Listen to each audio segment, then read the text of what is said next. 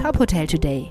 Die Nachrichten des Tages für die Hotellerie von tophotel.de. Mit Maximilian Hermannsdörfer.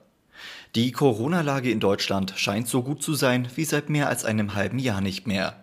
Das Robert Koch Institut gibt die bundesweite 7-Tage-Inzidenz mit 41 an. Vor einer Woche lag dieser Wert noch bei 68. Diese Entwicklung hat laut Wissenschaftlern nicht einen, sondern mehrere Gründe. Die erhöhte Impfgeschwindigkeit, wärmere Temperaturen und Schnelltests an Schulen und in der Arbeit würden zu diesem Rückgang beitragen. Die Experten betonen, man müsse dennoch aufmerksam bleiben und langsam und schrittweise lockern. Breite Öffnungen für das Gastgewerbe fordert der Bayerische Hotel- und Gaststättenverband. Laut Präsidentin Angela Inselkammer könnten die Öffnungen der Innengastronomie sogar helfen, die Pandemie durch das Schaffen sicherer Orte mit Schutz- und Hygieneauflagen zu bekämpfen. Die Öffnung der Innenbereiche sei aus wirtschaftlicher Sicht unabdingbar, so Inselkammer. Der Verband fordert die generelle Öffnung des gesamten Gastgewerbes für Geimpfte, Genesene und negativ Getestete, unabhängig von Inzidenzwerten.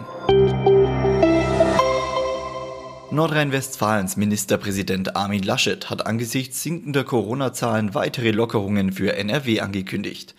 Da mittlerweile alle Landkreise und Städte unter einer Inzidenz von 100 liegen, treten ab morgen Lockerungen in drei Stufen in Kraft.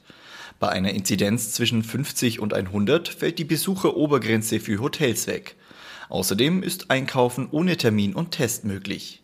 Zwischen 35 und 50 gibt es Lockerungen für Kontaktsport und Jahrmärkte.